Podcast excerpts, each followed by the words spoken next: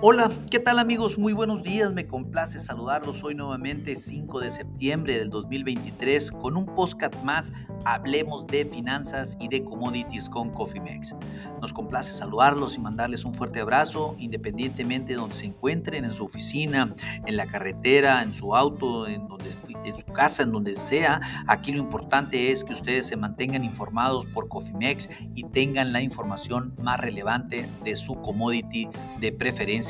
en este caso vamos a platicar el día de hoy de los futuros de trigo, del Softred Winter en la Bolsa de Chicago, qué están haciendo los futuros en este momento, así como un overview global de lo que está eh, englobando toda la cotización del día de hoy y así como las perspectivas de corto, mediano y largo plazo. Déjenme iniciar indicándoles que los futuros a diciembre en este momento están subiendo 3 centavos por bushel. Nos encontramos cotizando en 5.99 centavos eh, por bushel, casi sobre la barrera de los 6 centavos. Es muy importante este nivel, sobre todo para los toros en una tendencia alcista y poder recuperar ese nivel de resistencia de los 6.23 centavos por bushel.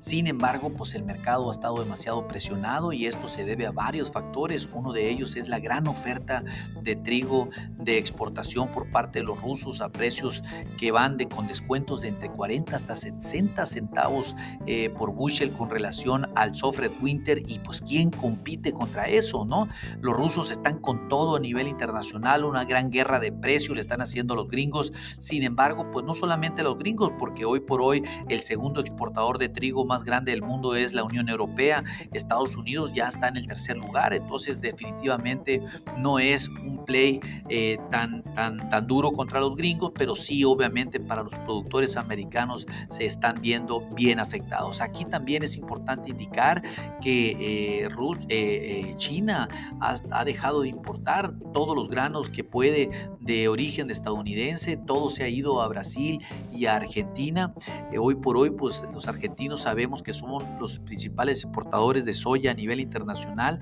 también lo son en maíz, también lo son en carne, también lo son en azúcar, pues definitivamente los brasileños están quedando con todo el mercado eh, de China en el que los gringos pues obviamente ostentaban en años pasados. Eh, en ese sentido pues también comentarles que el Kansas Wheat, el Harred Winter está subiendo entre 3 a 5 centavos y también la bolsa de Minneapolis está subiendo alrededor de 12 centavos por buche en, este, en esta mañana. Y pues comentarles que el USDA también informó el día de hoy su reporte semanal de inspecciones de exportación al 31 de agosto, el cual informó que se inspeccionaron 300 mil toneladas de trigo. Esto pues tuvo una disminución de 90 mil toneladas con relación a la semana pasada y pues también estos 300 eh, mil son frente a los 538 mil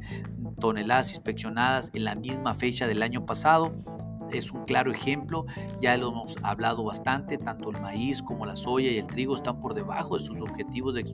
exportación, precisamente porque la demanda está débil, sobre todo por China, que se ha alejado del mercado estadounidense y además, pues obviamente ya hay una expectativa pues, de oferta diferente a nivel internacional. Sin embargo, pues el trigo tiene muchas variantes a favor, sobre todo alcistas en el corto y mediano plazo, y me refiero a que pues obviamente a la producción eh, de Australia y Canadá, que viene bastante mermada por el tema del clima, clima seco que han padecido estos dos países y que han hecho reducir sus producciones en más de un 15%. Esto pues definitivamente no lo ha visto capitalizado el mercado, lo verá en el futuro, creo que sí. Adicional pues el tema de la guerra entre Rusia y Ucrania, si bien eh, los rusos están inundando el mercado con el trigo, ¿qué sucedería con si los, si los ucranianos atacaran los barcos rusos como ya lo amenazaron, pues yo creo que aquí es donde se pondría buena la cosa. Ya el mercado perdió su, su, asimilación de la guerra. El fin de semana eh, Rusia atacó el Danubio, terminales portuarias del Danubio y en Odessa, también incluso por la otra parte de exportación de Ucrania, y el mercado no pasa nada, no hacen nada. Eh, sienten como que definitivamente los ucranianos han encontrado una ruta de evacuación de sus granos, pero no le es suficiente por, la por el terrestre, porque prácticamente un 15% es lo que se va por vía terrestre y, Ucrania necesariamente ocupa el Danubio y ocupa eh, la otra parte que va por Odessa, por esta parte parte que colinda con Rusia y pues definitivamente es donde está el mayor, la mayor capacidad de exportación. Eh,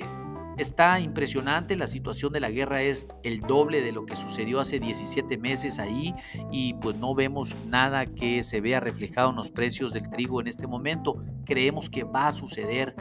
tarde o temprano, eh, es un tema de que tener paciencia, pero pues definitivamente el mercado hoy por hoy está castigando por la gran oferta de trigo físico de los rusos en este preciso momento. En fin, eh, aquí lo importante es eh, estar, en, estar con una estrategia montado en el mercado. Si ustedes no tienen una estrategia en administración de riesgos con el trigo, pónganse en contacto con nosotros por medio de este podcast o bien en info.cofimex.net y con gusto lo contactaremos. A nombre de todo el equipo de Cofimex y mío propio José Valenzuela, le doy las gracias por su atención y les recuerdo que lo peor es no hacer nada. Pasen un hermoso día. Hasta luego.